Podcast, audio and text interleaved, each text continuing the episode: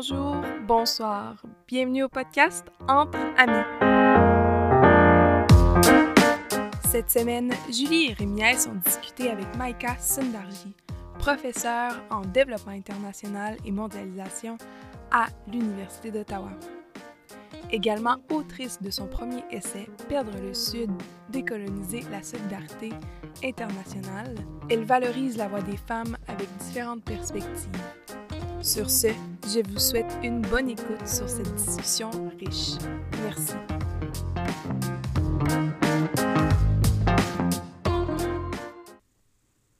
Alors, euh, bonjour à tous et à toutes. Bienvenue au podcast Entre Amis. Euh, mon nom est Julie Saint-Pierre. Je vais co-animer avec Rémiès Joël aujourd'hui. Allô Rémiès? Allô Julie? Ça va bien? Ça va bien, ça va bien. Super. Euh, aujourd'hui, on est super contente. Notre invitée, c'est euh, Maïka Sondarji. Euh, elle est professeure en, en, développement international et mondialisation euh, à l'Université d'Ottawa. Elle a étudié aussi les aspects sexistes, coloniaux et inégalitaires des relations internationales. Elle a publié son premier essai, Perdre le Sud, décoloniser la solidarité internationale en 2020. Puis, euh, elle a également euh, cofondé l'organisme Femmes Expertes qui a euh, comme objectif de valoriser la voix des femmes dans les médias franco-canadiens. Bonjour Maïka. Bonjour. Ça va bien? Ça va très bien, vous? Ben oui, merci beaucoup d'être présente aujourd'hui. On est super contente. Ça fait plaisir. Super. En fait, on aimerait commencer tout de suite. On aimerait en apprendre un petit peu plus sur toi, ton parcours. Qu'est-ce qui t'a le plus intéressé? Euh, dans l'international et en coopération internationale? Ah, mais c'est une très bonne question. ça vient ouais, on commencerait. De... c'est ça, c'est ça. Non, mais c'est bon, je pense comme féministe, je trouve toujours ça très approprié de parler de la positionnalité, de parler de où est-ce qu'on vient, ou comment on en est venu à s'intéresser aux choses à laquelle on s'intéresse, auxquelles on s'intéresse.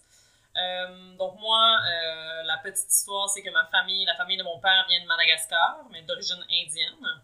Euh, moi, je suis née ici, ma mère est québécoise, euh, donc ce qui fait de moi, bon, quelqu'un qui, qui, profite du privilège, ce que j'appelle le privilège blanc ou le privilège occidental. Là, je suis extrêmement choyée d'être née ici, là, disons, en comparaison avec ma grand-mère, par exemple, qui est née à Madagascar, ou euh, la plupart de mes cousins et cousines qui sont nés à Madagascar aussi. Et ceci dit, donc à 19 ans, je suis allée pour la première fois à Madagascar, donc j'ai vraiment été frappée par évidemment la différence, là, le classique de, de réaliser son propre privilège.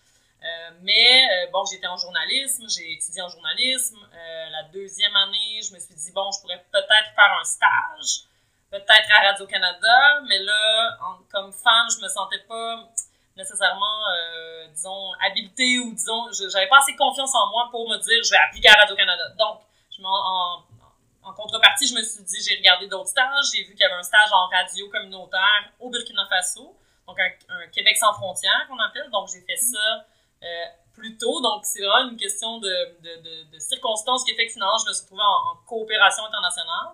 Euh, et je suis arrivée là-bas, j'ai travaillé avec un organisme de femmes qui s'appelle l'Association Mouniou des femmes de la Comoé. Ça m'a vraiment ouvert. Euh, donc, j'étais en journalisme, mais cette expérience-là m'a vraiment ouvert à plein de problématiques euh, au niveau de la coopération internationale, le fait que nous, on arrivait avec nos, pré, nos, nos idées préconçues sur qu'est-ce qu'on pouvait faire, tout ça. Donc, finalement, euh, c'est qu'on savait pas du tout ce qu'on voulait faire, que les femmes là-bas avaient une, bien meilleure idée de ce qu'on pouvait faire en coopération internationale, en tout cas, ce que ce que qu'on pouvait faire avec l'argent finalement qu'on amenait. Fait que finalement, il y a eu une idée de cette idée-là qui m'est venue assez rapidement de dire on doit absolument redistribuer le, les richesses. Je pense qu'un problème majeur, c'est que dans le monde, les richesses sont centralisées dans des pays qui sont euh, occidentaux qui sont historiquement colonisateurs. Donc, c'est pas pour rien que ces richesses se retrouvent dans, dans certains pays, pas dans d'autres. C'est pas parce qu'on a plus de richesses ici, au contraire, c'est qu'on s'est approprié des richesses. Euh, donc, j'ai réalisé tous ces, ces, ces problèmes-là de, de, redistribution, mais aussi, le, je trouve, la, la, condescendance parfois avec lesquelles on va faire la coopération internationale. Donc, à la fois, je pense que ça m'a mené à être la plus grande défendeuse mm. de, de la coopération internationale, mais en même temps, une des plus grandes critiques, c'est-à-dire que je pense qu'on fait ça euh, de, de, manière un peu trop euh, paternaliste, souvent un peu trop condescendante. C'est moi, finalement, en allant au Burkina, on avait certaines connaissances qu'on pouvait partager avec les femmes là-bas, mais ça aurait pas dû être présenté comme de, et là j'ouvre les guillemets, de l'aide internationale. Ça aurait dû être présenté comme on va apprendre des femmes là-bas plutôt. Mais c'est, c'est souvent pas ça la coopération internationale. Donc c'est vraiment ça qui m'a... Euh, là, finalement, j'ai décidé de quitter le journalisme et, faire euh, une maîtrise de doctorat en sciences politiques pour m'intéresser à la Banque mondiale, à la coopération. Donc bref, c'est ça qui m'a amené à aujourd'hui euh, parler de mon livre sur la coopération internationale. Ouais, ben écoute, c'est vraiment intéressant. Puis en plus, c'est drôle parce que t'aurais pu prendre tellement un chemin différent à, à appliquer un stage à Radio-Canada. Complètement. Mais finalement, j'ai, j'ai travaillé quand même à Radio-Canada. Finalement, aujourd'hui, je suis collaboratrice à plein de médias, Le Devoir, Nouveau, tout ça. Donc, finalement, ça m'a mené là quand même, mais pas comme généraliste, comme euh, de l'autre côté, là, du côté de l'expertise plus. Cool. Ben, c'est un peu en plus, tu peux utiliser toujours ton, tes, tes acquis que tu as eu euh, en journalisme. Fait que c'est vrai que tu as réussi à bien jumeler les deux. C'est super intéressant. Non, c'est ça, j'allais dire tout à fait. Puis, euh, un point que tu as soulevé qui est très intéressant, Maïka, justement, par rapport à ce qui t'a fait justement euh, intégrer justement le milieu de la coopération internationale, c'est que tu parlais euh, de l'appropriation des richesses euh, par les pays du Nord, d'où la différence entre les pays du Nord et les pays du Sud. Et une chose justement qu'on se demandait, c'est selon toi, quelle serait la meilleure des façons de pouvoir redistribuer ces richesses de manière équitable et permettre justement aux pays du Sud de devenir moins, moins dépendants, d'avoir leur propre indépendance?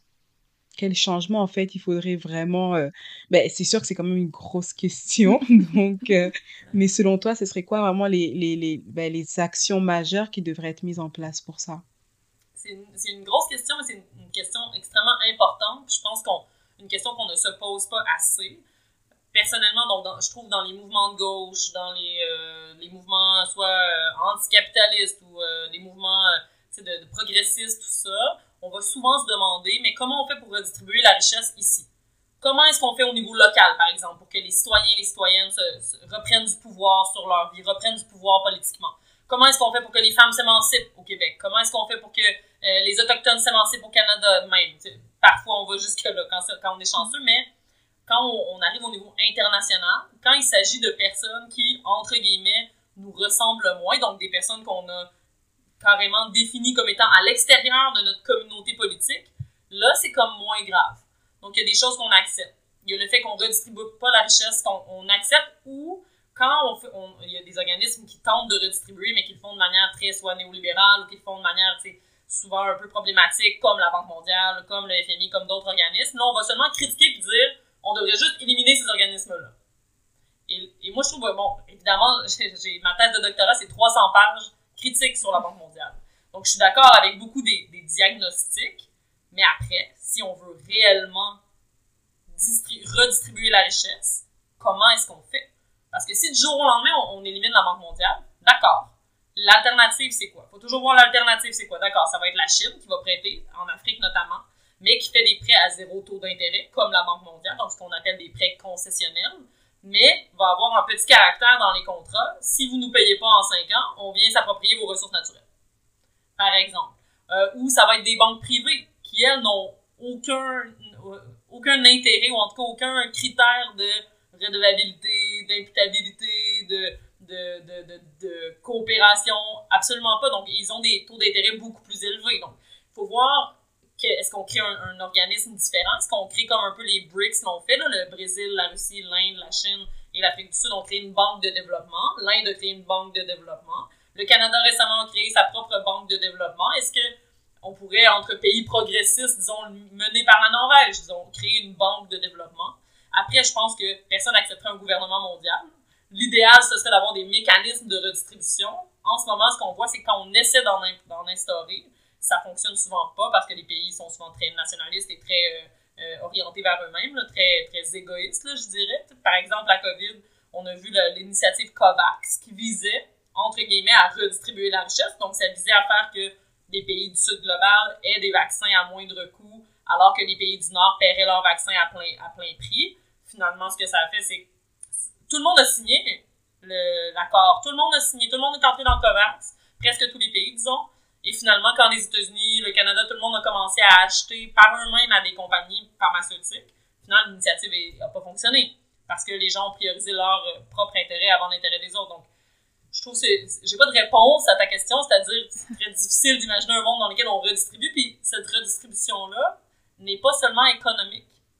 Il faut redistribuer, euh, modifier la façon avec laquelle on pense l'autre, qu'on on pense les populations, soit latino-américaines, africaines, asiatiques. Il faut décoloniser sa pensée. Il faut voir comment est-ce que dans nos esprits, on crée des hiérarchies, par exemple en termes épistémiques. Donc, pourquoi est-ce qu'on crée une hiérarchie dans laquelle, même en coopération internationale, dans des cours de développement international, on va assigner seulement des personnes blanches? Pour moi, ça, c'est une inégalité c'est une inégalité qui n'est pas économique, mais doit aussi, à laquelle aussi on doit s'attaquer. Il suffit pas de redistribuer le pouvoir, il suffit pas de faire de, en guillemets, de l'empowerment, par exemple, des femmes, leur donner 300 dollars de microcrédit. Ça ne suffit pas. Il faut changer nos manières de penser, changer nos manières de valoriser, quelle expertise on valorise, donc tout ça. Donc, euh, pour moi, je parle de redistribution dans mon livre, mais je parle surtout de comment on, modifie l'ordre mondial, comment est-ce qu'on arrive à un autre type de, d'autres types de relations avec les gens autour de nous, un autre type d'humanité. Oui, tout à fait. Puis en plus, c'est vraiment aussi de, de, changer notre manière de faire des projets, de changer même notre manière de d'interagir avec les pays dans le sud global, puis parce que déjà, juste à la base, le système perpétue des comportements coloniaux, puis... Fait que c'est vrai que c'est une question qui est très, très grosse à répondre. Exactement. Exactement. Donc, tu dis bien le, la colonialité. Tu sais, je pense qu'on a souvent une manière très euh, euh, péjorative, en tout cas négative, de parler de, de, par exemple, on va dire les bénéficiaires est-ce qu'on ne devrait pas parler de partenaires ou de communautés avec lesquelles on travaille? C'est quand on travaille ici au Québec avec des communautés euh, euh, marginalisées ou quand moi, par exemple, quand j'étais étudiante, je recevais de l'impôt parce que je, n'en payais pas parce que j'étais étudiante, je me considérais pas comme une bénéficiaire de quoi que ce soit. C'était un acquis, c'était un processus de redistribution. je, me, je me sentais pas comme inférieure dans la relation avec mon frère qui était banquier, qui payait des impôts. Donc, euh, il y a vraiment, quand on parle de renforcement des capacités je trouve ça fou comme tu mentionnais Femme Experte plus tôt. Euh, avec Femme Experte, on donne des formations à des femmes pour savoir comment écrire une lettre ouverte dans les médias ou comment parler à, des journalistes, comment répondre à une entrevue. Quand je fais des formations ici, je dis je donne des formations. Mais quand je suis allée au Burkina Faso donner la même formation euh, il y a deux ans, euh, on a appelé ça du renforcement des capacités. Pourquoi est-ce que on, je veux dire, on peut partager le savoir? Moi, je suis allée là-bas en me disant, je vais les former comme je forme des femmes ici, tu sais, sans penser, ah, elles n'ont pas de capacité, on va renforcer leur capacité. Il y a toutes sortes de vocabulaire qui participent à euh, notre, perception de, des populations avec lesquelles on travaille.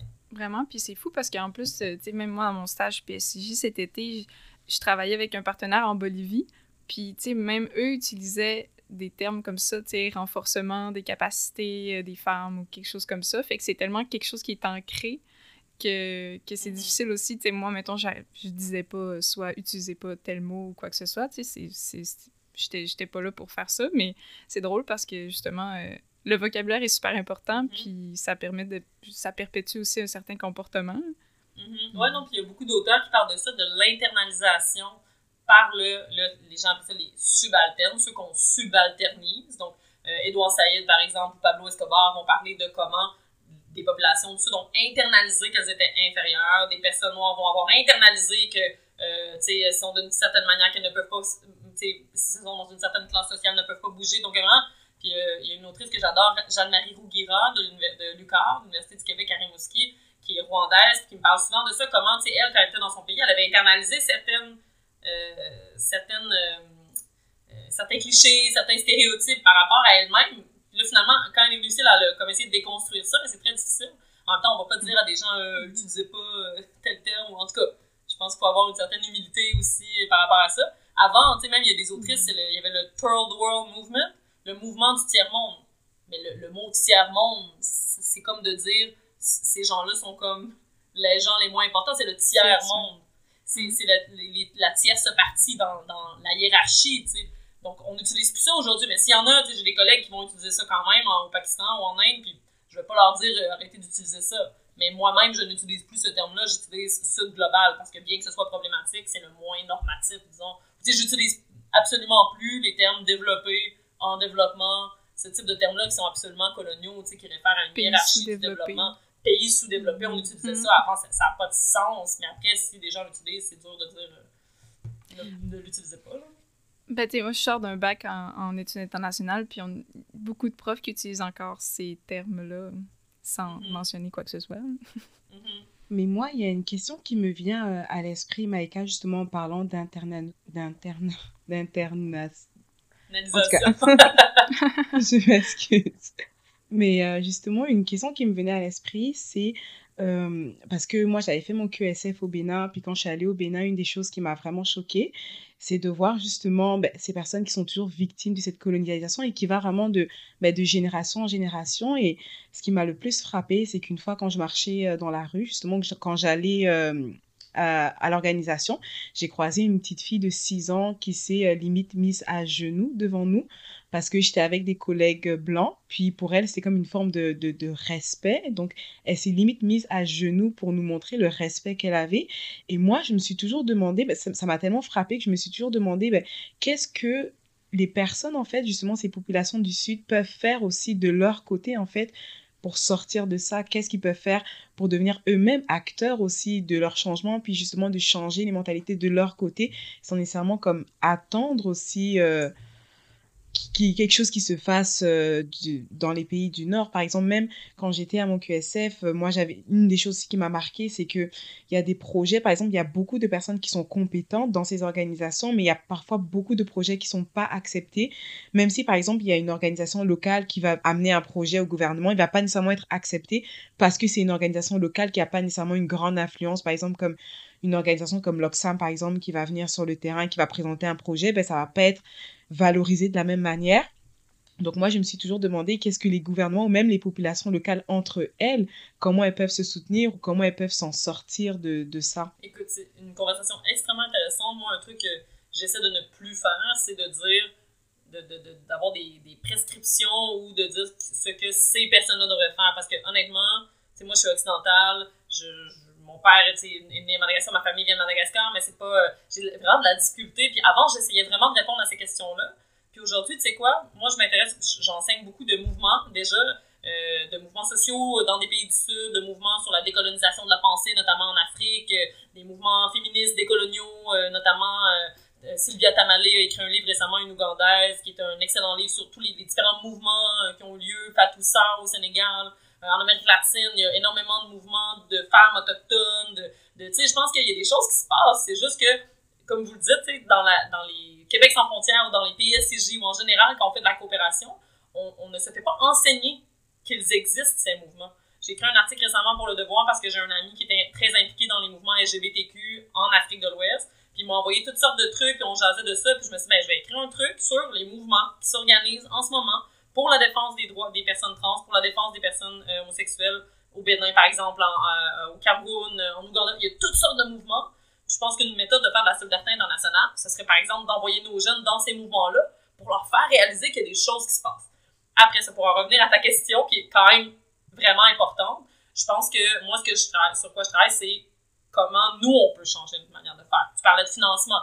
Comment est-ce qu'on peut faire pour ne pas attribuer le financement seulement à des INGO, les euh, euh, organisations non gouvernementales internationales comme Oxfam, comme euh, des grosses organisations qui, selon moi, méritent d'avoir de l'argent parce qu'ils font un travail important, mais comment est-ce qu'on fait pour redistribuer, localiser l'aide, donc plutôt que de donner à des gros organismes, ou bien, si tu es un gros organisme, comment est-ce que tu fais pour redistribuer l'argent, mais d'une manière qui n'est pas attachée, qui n'a pas une liste de critères que l'organisme doit suivre, qui ouvre un peu les, les critères, qui est peut-être en co-construction aussi de projets, c'est qu'on va voir un partenaire, est-ce qu'on a une idée tout conçue de ce qu'on veut faire comme projet ou on s'assoit avec eux et on leur demande qu'est-ce qu'on pourrait faire, puis avec ça, on, déconstruit qu'est-ce que nous, on aurait voulu faire. moi, par exemple, au Burkina, la première fois, on est allé avec l'organisme Mouniou, puis finalement, l'aspect, euh, les, les, former sur l'utilisation des outils radiophoniques, ça, ça, je pense que c'était vraiment correct.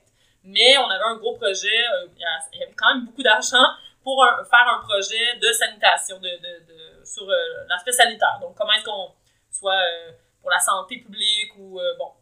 Puis là, finalement, nous, on arrivait, on avait certaines idées, on, sortait des idées, tout ça. Puis là, finalement, les femmes nous ont dit, ah, on va faire un concours pour nettoyer la ville, pour nettoyer les différents secteurs. Puis là, le secteur qui va avoir le plus nettoyé en trois semaines vont euh, gagner un prix.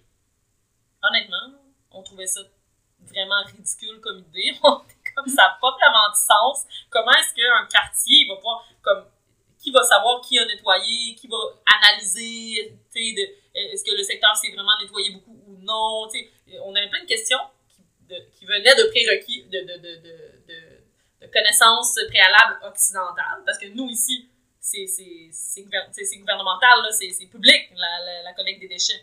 Mais là-bas, c'était pas ça. C'était des, souvent des femmes qui vont avec des, un, carrosse, avec des chèvres, vont passer de maison en maison, chercher les, collecter des déchets, vont recevoir un peu de contribution monétaire, tout ça. Donc, l'idée est que si, finalement, c'est c'est elles qui ont décidé de faire du projet, là, finalement, on n'a pas décidé nous-mêmes. Ça a été un des projets qui a eu le plus de succès auquel j'ai travaillé de toute ma vie. C'était vraiment un projet cool, finalement, ça a vraiment servi. Le prix, finalement, c'était euh, des chèvres.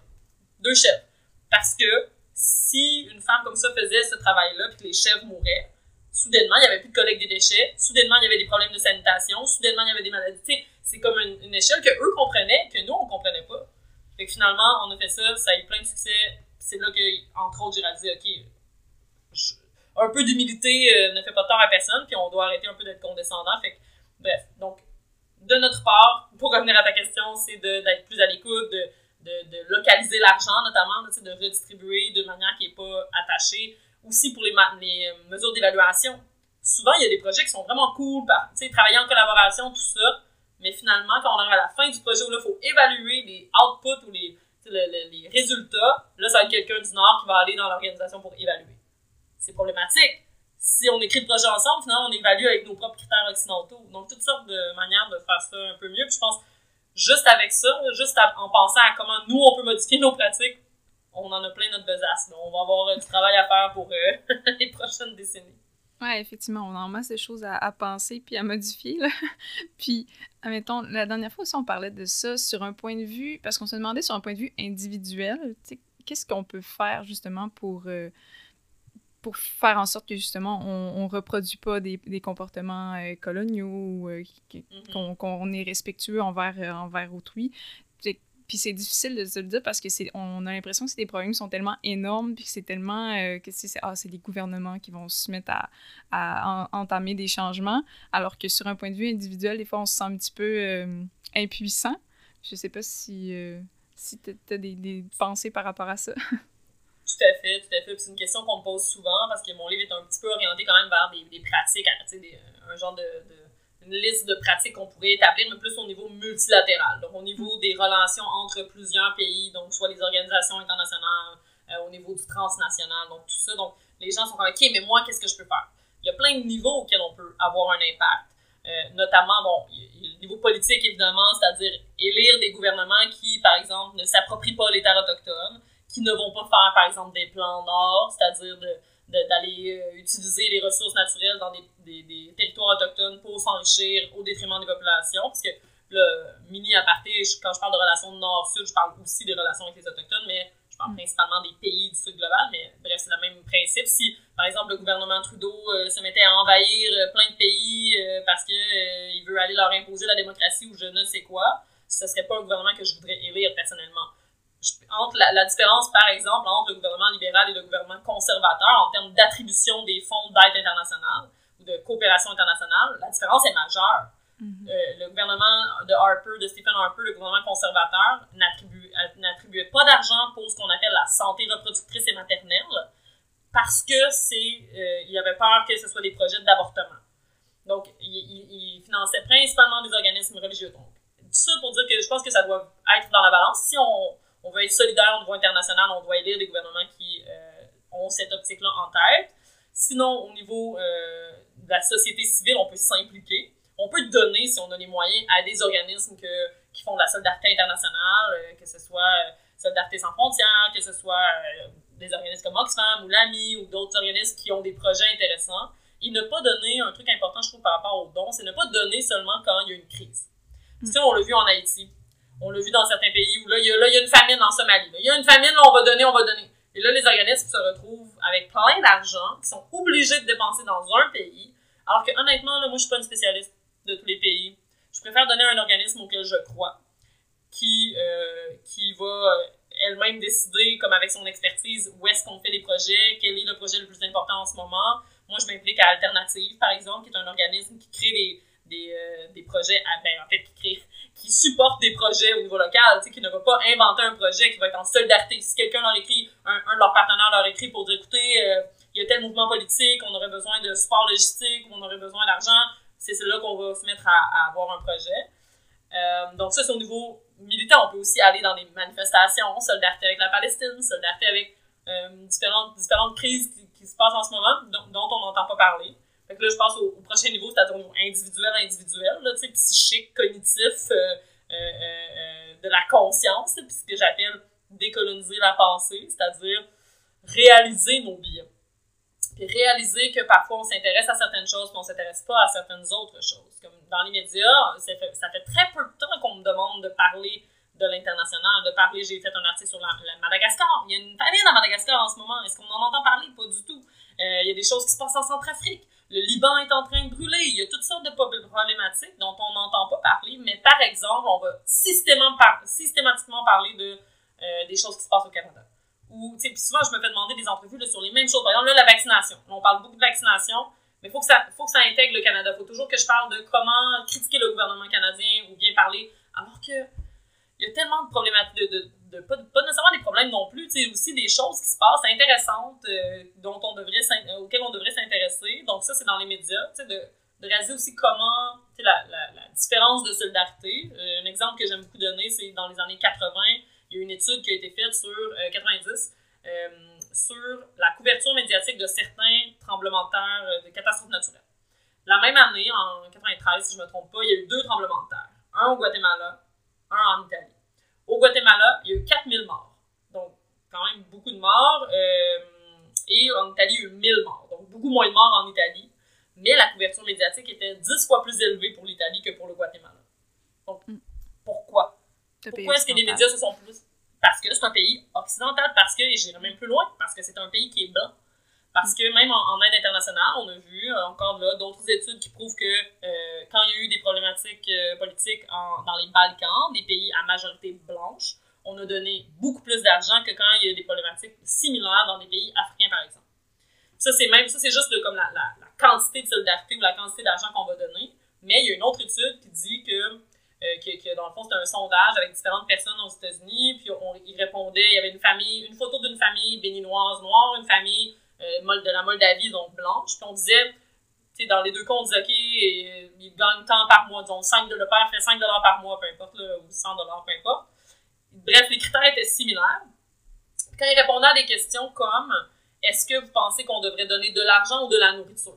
Là, les gens pour la famille moldave, c'était genre 50-50 donner de l'argent, donner de la nourriture.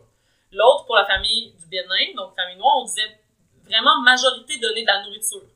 Ça, ça vient du fait qu'on pense que les, les personnes en Afrique sont moins capables de prendre leurs propres décisions avec l'argent.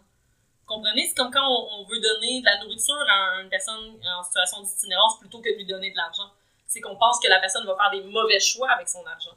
Donc, et euh, des questions comme euh, est-ce que euh, il y avait certaines comparaisons, puis on comparait beaucoup plus la famille du Bénin à, des, des, des, des, gens qui n'avaient pas de qui n'avaient pas de, de capacité de s'en sortir ou qui étaient plus faibles, plus euh, vulnérables. Donc, par rapport à la famille blanche, qui a plus d'agentivité. Donc, tous ces trucs-là à réaliser quand on fait des projets de coopération, tout ça. Donc, ça, c'est vraiment sur la décolonisation de la pensée, c'est de réaliser les hiérarchies raciales, coloniales qu'on a dans nos esprits, qui influencent après ça tout le travail qu'on fait. Comment on interagit avec les gens quand on fait des projets de coopération internationale. Comment on interagit avec des collègues qui sont racisés ou des collègues noirs ou des collègues asiatiques. Donc, c'est vraiment. Euh, ça, c'est très difficile. Ça ne se fait pas euh, en un tour de main. C'est de lire, c'est de, de s'interroger, de se questionner. Je vous dis là, un truc qui est super important dans la décolonisation de la pensée, c'est-à-dire que si, on, si c'est pas difficile, si on se remet pas en question, puis on n'est pas comme parfois, on n'est pas anxieux par rapport à ça, on n'a pas, tu sais, moi j'ai pleuré là, des fois parce que je, je réalisais des choses que j'avais dites que j'avais faites dans le passé, puis que, que je, je réalisais aujourd'hui que c'était colonial ou raciste, ou bon, mais si ça fait pas mal en dedans, c'est qu'on n'a pas la bonne conversation. Mm. Si c'est pas difficile, tu sais, si c'était juste, hey, lisez mon livre, votre esprit va être décolonisé, non, ce serait pas, ce serait un mensonge, c'est pas, il y, a pas de régime possible, là, tu sais, dans le sens un régime rapide où là, on décolonise la pensée. Faut que ce soit un processus long, tu sais, qui va probablement durer plus que notre vécu, mais il faut le faire parce que c'est essentiel, là. Surtout dans le monde de la coopération internationale, plus que dans d'autres pays. Oui, clairement. Puis en plus, euh, c'est vrai que on a du travail à faire, puis ça me fait rire quand tu as dit euh, les régimes rapides. C'est vrai que c'est pas, pas instantané. Ouais. Mais non. effectivement. Ben, en tout cas, puis mm, c'est vraiment super intéressant. Puis j'aurais aimé parler un petit peu avec toi. Euh, en fait, tu es une féminisme, puis une féministe, pardon.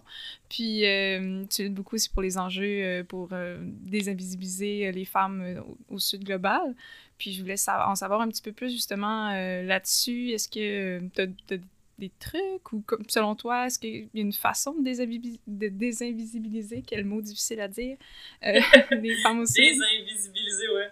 Mais ben, écoute, euh, encore là, c'est très euh, ironique que moi je parle de ça parce que à chaque fois qu'on me demande des choses comme ça, je suis genre, mais ben, effectivement, il faut le faire, mais je suis une personne occidentale à qui on donne la voix dans des espaces publics, dans des. Puis là, c'est pas vous, là, c'est vraiment partout, là. Depuis que j'ai écrit mon livre, là, on me donne la parole tout le temps pour être la, porte-parole de la décolonisation alors que je suis occidentale, je suis ce qu'on appelle white passing, c'est-à-dire que les gens, si, si ils entendent pas mon nom, euh, si c'est en hiver je suis particulièrement plus pâle que d'habitude, on va pas réaliser que j'ai des origines étrangères ou autres. Donc, ce fait-là fait que c'est un petit peu ironique pour moi de dire ah, on devrait donner la voix alors que moi-même je la prends. Euh, mm. Mais je pense que de plus en plus, j'essaye moi-même dans mes pratiques de dire ben, si Affaires mondiales Canada m'invite à parler de décolonisation, je vais leur dire d'accord, mais on va inviter ma collègue euh, pakistanaise, par exemple. J'ai été invitée à un moment donné à une, université en Colombie pour parler de ce qu'eux que appelaient les Development Paths of Africa, comme le, le, le, le post-COVID, comment est-ce que l'Afrique va se développer. Ça, ça m'intéressait beaucoup, il y avait des, des, collègues qui participaient, ça me tentait beaucoup d'y aller, donc je suis allée, mais je leur ai dit, écoutez, par exemple, on va inviter mon collègue ougandais qui, qui, enseigne à l'Université de Makerere et là, on l'a invité finalement. Puis sur six panélistes, il était le seul Africain de l'Afrique subsaharienne. Le seul. la seule personne noire. Six panélistes dans une conférence en Amérique latine sur laquelle on parle de l'Afrique. Donc là, là, et là, les deux, on a parlé de comment c'était ironique, de comment c'était, on parlait de décolonisation de la pensée, puis de dire que pour justement les, les, les avenues pour le développement post-Covid, ben, ce serait les Africains et les Africaines qui devraient s'en occuper, qui devraient décider c'est quoi, qu'est-ce qu'ils veulent faire. Puis là, on était là à dire ça alors que il n'y avait qu'un Africain sur le panel. Il y avait une femme marocaine aussi, mais qui parlait de l'Afrique de l'Ouest, donc c'est encore là un peu une relation euh, caucasienne sur euh, l'Afrique subsaharienne. En tout cas, tout ça pour dire que euh, je pense qu'il faut laisser sa place, il faut amener les gens avec nous, il faut réaliser qu'on n'a pas la, vérité infuse, puis que quand j'invite ma collègue pakistanaise, je pense pas que je lui fais un service. Je pense que je me fais un service à moi-même. Parce que, tu elle va amener des trucs que moi, j'avais pas pensé, que, elle me fait réfléchir, que, sinon, euh, on, va rester au même stade. C'est impossible de se décoloniser si on garde la place, puis si on, un peu comme le féminisme intersectionnel, où il y a finalement beaucoup de femmes blanches privilégiées qui sont devenues les porte-parole du féminisme intersectionnel, alors que c'est un, un, mouvement qui vient des femmes noires aux États-Unis, qui, tu sais, les origines de même de, du féminisme plus. Euh, euh, subaltern studies, puis du féminisme décolonial, tout ça, ça vient des féministes en Amérique latine qui font des manifs, puis des féministes euh, en Afrique qui se sont battus contre les, les, colonisateurs. Puis donc, il y a vraiment. Euh, bref, dans tous les jours, je pense qu'il faut laisser sa place, puis ne pas prendre parole si ce n'est pas sur un sujet qui nous touche particulièrement, ou si on le fait, parce que, tu sais, moi, je, ne refuse pas des invitations comme aller parler à la femme mondiale parce que je me dis, ils ont vraiment besoin d'entendre ce discours-là, mais je vais essayer de présenter la, la, la parole de d'autres personnes, essayer dans mes cours, j'essaie beaucoup de citer, d'avoir des conférencières invités euh, dans mes cours sur le genre et le développement, par exemple, pour pas que je sois la seule à parler de la vérité. Puis si j'invite des gens dans mes cours, de pas avoir juste des personnes blanches occidentales. Donc, en tout cas, il y a toutes sortes de manières de, de laisser la place. Puis dans les médias, comme avec Femmes Expertes, ce qu'on voit, c'est que les hommes, euh, surtout les hommes blancs, les hommes occidentaux, vont avoir de la difficulté à laisser la place, vont avoir de la difficulté à référer à quelqu'un d'autre. Moi, si on me demande de parler de certaines choses que vraiment je pense que j'ai rien à dire, je vais référer à quelqu'un. Puis si je réfère à quelqu'un, je vais essayer de référer à une femme, idéalement une femme racisée. Parce qu'il y en a plein qui travaillent sur des. Tu sais, c'est pas juste des. Les femmes racisées sont pas là juste pour parler du racisme. Sont, comme les femmes voilées sont pas là juste pour parler de l'islam et du voile. Mm. Ils ont toutes sortes d'expertises. On a 700 femmes sur le registre, il y en a peut-être le tiers qui sont des femmes racisées qui parlent de plein d'affaires qui n'ont pas rapport avec leur identité. Là, en tout cas, c'est un, ça, c'est un gros débat, mais extrêmement important. je pense qu'on doit vraiment se poser des questions sur qui a la voix. Puis j'essaie vraiment à chaque fois de mentionner quand je fais des conférences que, écoutez, à moi, on me donne la voix, là, mais je suis pas la seule personne qui parle de ça. Euh. Mais c'est super important aussi parce que juste le fait que tu le cites, que tu le nommes, même là, tu sais, je trouve que ça, ça, fait réfléchir. Puis je pense que, tu sais, même nous, on, on, voulait savoir justement ta position par rapport à ça pour euh, savoir comment est-ce que tu peux être allié, si on veut, tu sais, avec les, les femmes, femmes des Sud globales, mm-hmm. mais sans justement prendre la place, s'approprier leur discours. Fait que c'est vrai que juste en, le mentionnant, en le nommant, puis en, en, donnant la parole à une femme qui, justement, euh, va mm. pas se faire donner la parole habituellement, ben ça, c'est, une solution. C'est sûr que même nous, en, posant la question, on n'avait pas vraiment pensé parce que, comme justement, tu en parles dans ton livre, puis, euh, c'est un sujet qui nous intéresse aussi beaucoup, mais c'est sûr que. Ouais, mais tu, vois, les autrices aussi parlent comme. Euh, je, je, travaillais sur mon cours aujourd'hui pour cette session-ci, Spivak, je me sais plus son prénom, Gayatri, Spivak, en tout cas, parle de euh, comment son titre, c'est euh, Est-ce que les subalternes peuvent parler? Mais en fait, c'est une question rhétorique. Quand on dit donner la voix, c'est une expression mm. euh, tellement, pour moi, mais on le réalise pas. Tout ça, on le réalise pas. C'est ça, c'est pour ça que j'en parle sans vous dire, ah, vous devriez pas avoir utilisé ce terme-là. Je vous en parle parce que moi, il y a très peu de temps, j'utilisais ces termes-là encore, comme donner la voix, comme. Les femmes du Sud global, les femmes à Madagascar, les femmes ont des voix. Ils ont des voix, puis ils, les font, puis ils parlent. Souvent, mais ce que Spivak dit, c'est on donne plus de valeur aux personnes qui parlent plus fort. Et dans le fond, le problème, c'est pas qu'elles ne parlent pas, c'est qu'elles ne sont pas entendues. Dans la, relation d'écoute, il y a le fait que des gens parlent ou ne parlent pas. En ce moment, puis les féministes décoloniales, postcoloniales, du Sud global, elles parlent depuis longtemps, mais on les écoute pas. C'est comme les gens qui vont soudainement réaliser qu'il y a du racisme parce que euh, euh, George Floyd est décédé. Euh, il s'est fait tuer par la police il y avait du racisme avant George Floyd, puis il y avait des Noirs qui se faisaient tuer par la police avant George Floyd, puis là, soudainement, moi, je suis dans toutes sortes d'organismes qui sont comme, ils commencent toujours le préambule par depuis les mouvements BLM, Black Lives Matter aux États-Unis après George Floyd. Black Lives Matter existait avant George Floyd. Ça s'appelait peut-être pas comme ça, il y avait peut-être pas une reconnaissance internationale, mais les mouvements étaient là, les, les militants, les militantes étaient là, des féministes qui disent que les femmes du Sud sont pas écoutées, il y en a depuis les années, depuis la colonisation. C'est juste que là, on commence à les écouter, puis tant mieux, là. Je veux pas, euh, je veux pas juste comme dire, ah, critiquer les gens parce qu'on les écoutait pas. Moi aussi, là. Je veux dire, tout le monde. Euh, donc, il y a vraiment globalement un mouvement de reconnaissance maintenant, mais qui doit pas être lié au fait de dire, oh, je vais donner la voix. à puis il y en a, des fois, dans, dans, des intros de livres ou dans des articles, je donne la voix. Non, non. T'écoutes. En ce moment, t'es en train d'écouter un peu mieux que t'écoutais avant. C'est cool. Tu sais, moi, je veux dire, j'édite un livre qui va sortir bientôt aux presses de l'Université de Montréal sur les approches et les enjeux féministes en relations internationales. Puis je dois admettre qu'au début, il y a trois ans, quand j'ai commencé le livre, j'ai écrit à plein de gens que je connaissais. Tu sais, je suis allée dans mes, dans mes réseaux, puis à voir les universités au Québec, voir qui, qui pourrait parler de quoi. Puis à un moment donné, je me suis rendu compte, j'ai vraiment une majorité de femmes occidentales, de femmes blanches, puis je parle des féministes internationaux. Mm. Du féminisme, tu sais, de, des enjeux féministes internationaux.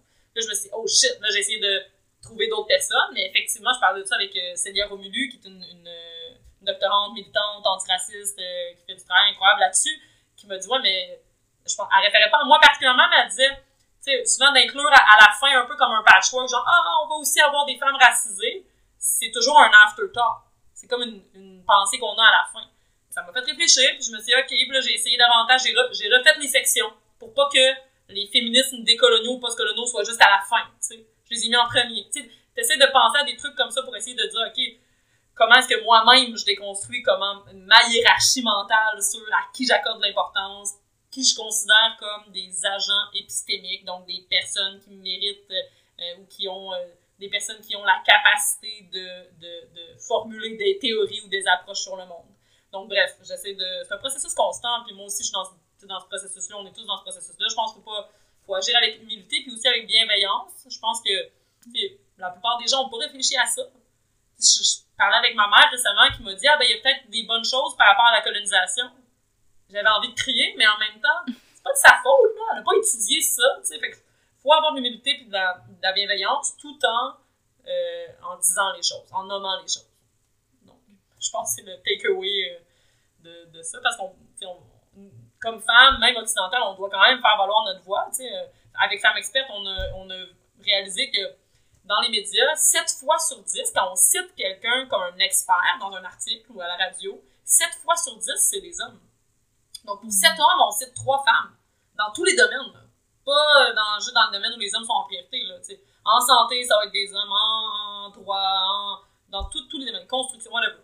Donc, je pense que il faut pas non plus se, se dire, oh, je peux pas, je peux pas parler parce a des personnes plus marginalisées que moi. Sais, il va toujours en avoir, mais essayer de, au moins de le réaliser. Je pense que réaliser son privilège, c'est le début de la décolonisation de la pensée, je pense. Tout à fait.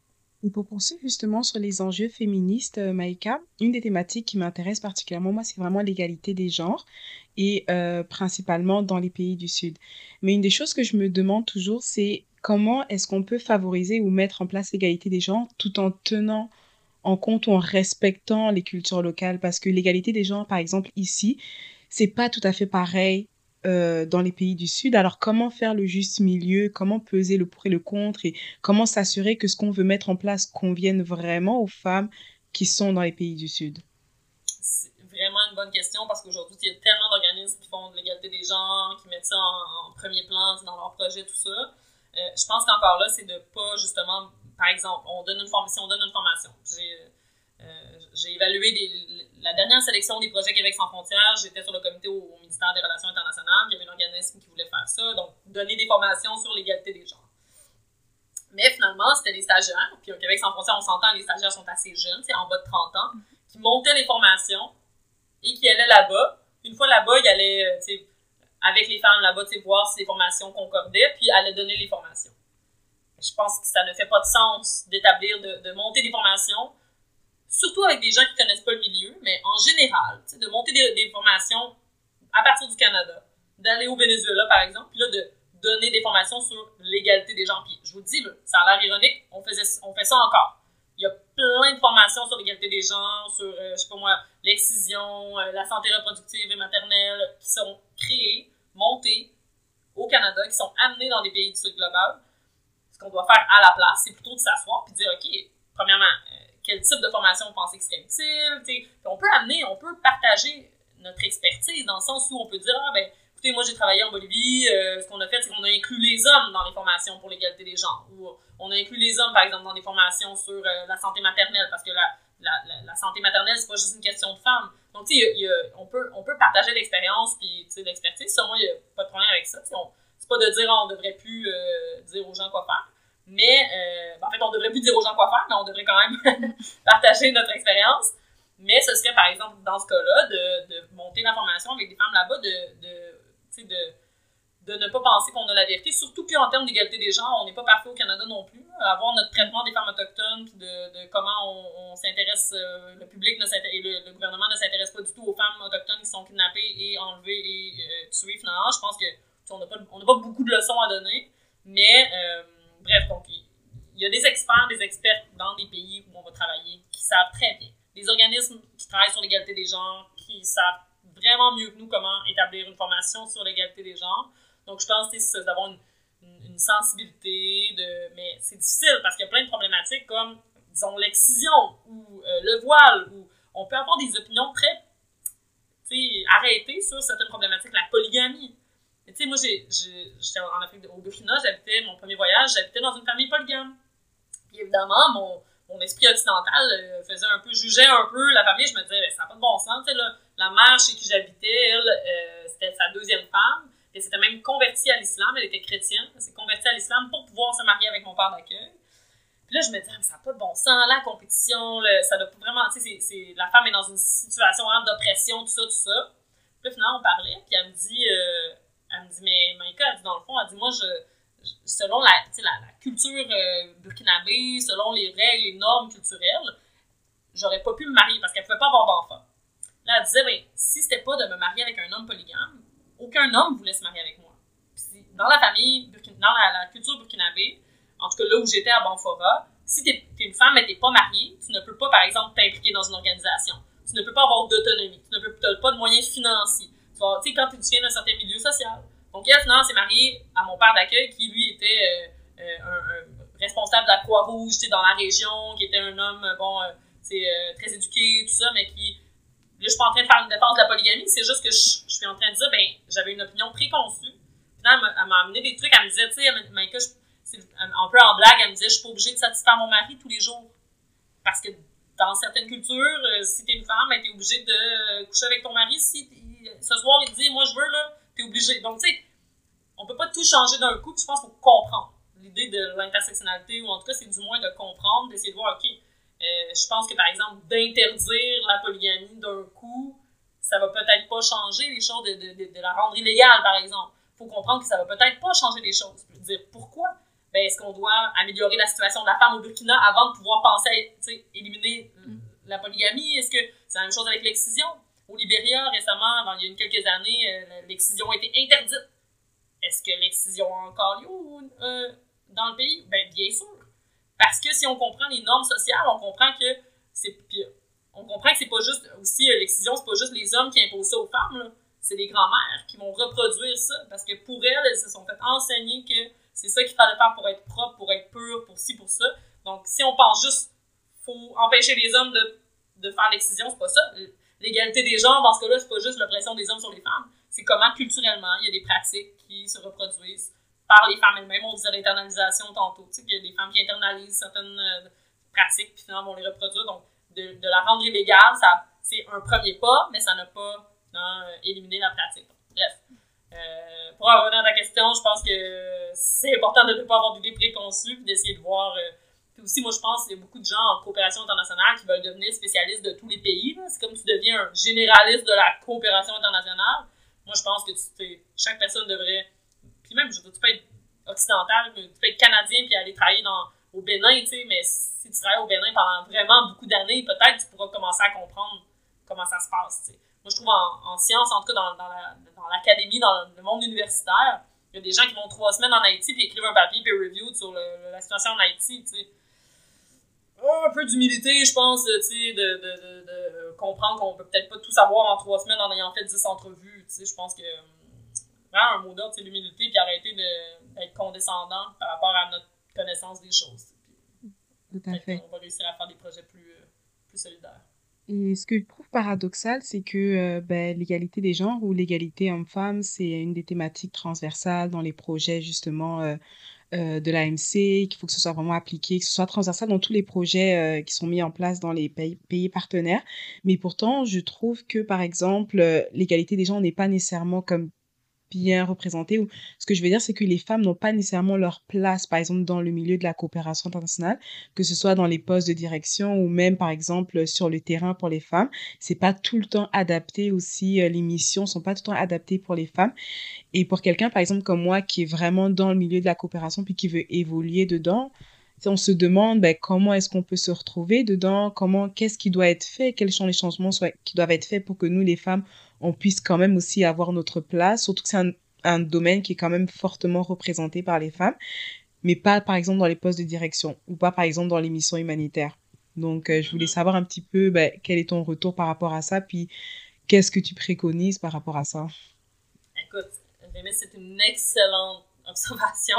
je trouve que peu de gens font, puis c'est extrêmement important. D'ailleurs, on a, il y a un ce qu'on appelle une task force, un groupe de travail sur l'antiracisme dans le monde de la coopération internationale au Canada, qui s'est formé il y a un an environ. On a récolté des données là-dessus sur, euh, par exemple, le racisme au sein des organisations, mais aussi à l'international. On a réalisé que dans le fond, on ne pouvait pas travailler, on ne pouvait pas tenter d'établir des pratiques antiracistes si on focalisait seulement sur notre relation avec les populations partenaires. On, on doit aussi focaliser sur nos organisations. Comment est-ce qu'on reproduit une hiérarchie, puis là, je dirais même plus dans, dans l'aspect intersectionnel, c'est-à-dire qu'il y a très peu de femmes dans des positions de, euh, de direction, il y a très peu de femmes noires, par exemple, dans des positions de direction. C'est très difficile de monter les échelons. Je travaille avec une, une étudiante à, à l'Université d'Ottawa qui travaillait, qui est euh, d'origine des Caraïbes, qui travaillait dans une organisation, qui était payée beaucoup moins cher parce qu'elle était locale, était payée beaucoup moins cher que des hommes, par exemple, ou des femmes qui arrivaient du Canada puis qui travaillaient là-bas pour la même job. Et elle a souvent demandé à être postée ailleurs ou à monter dans les échelons. Elle n'a jamais pu en plusieurs années. Puis finalement, elle a décidé de faire un doctorat parce qu'elle était comme, mais je peux pas, peux pas évoluer, je peux pas avancer comme femme, en guillemets, locale parce qu'elle venait du pays où, où, il y avait l'organisme. Donc, il y a vraiment toutes sortes de problématiques par rapport à ça. C'est vraiment des trucs qu'on reproduit, tu sais, les hiérarchies euh, au sein des organismes. Puis de, de, aussi de qui on écoute dans les, dans les panels, qui on écoute, qui on invite comme expert, comme expert. Donc, je pense qu'il y a un mouvement avec le, groupe de travail. on voit vraiment qu'il y a un mouvement. Il y a toutes sortes d'organismes qui vont essayer d'établir des meilleures pratiques. Parfait. Ben, en fait, euh, moi, j'aurais une petite dernière question pour, euh, pour conclure. Euh, en fait, le thème de notre, ben, de notre saison de podcast pour les, les PSIJ de, de cet été, c'était les idées reçues ou les méconceptions qu'on peut avoir par rapport à la coopération internationale. Puis on aime ça justement demander à nos, nos invités s'ils pensent qu'il y a des idées reçues par rapport à ça. Puis qu'est-ce que ce serait les, dans le fond, les façons de déconstruire ces idées reçues-là?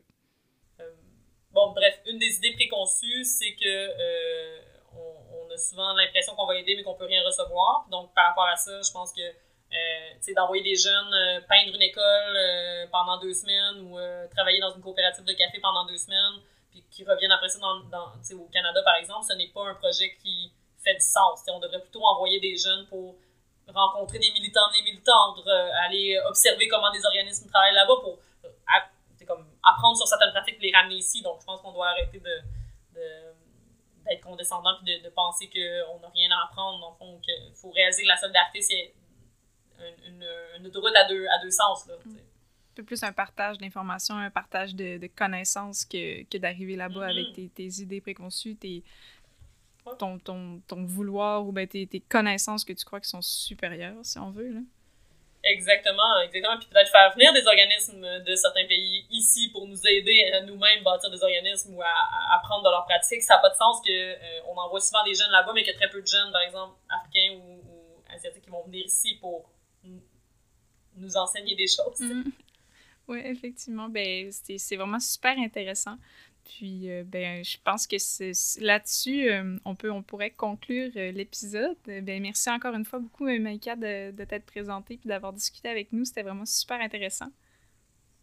Oui. Merci à vous. Bonne journée. Merci, merci infiniment. Bonne journée.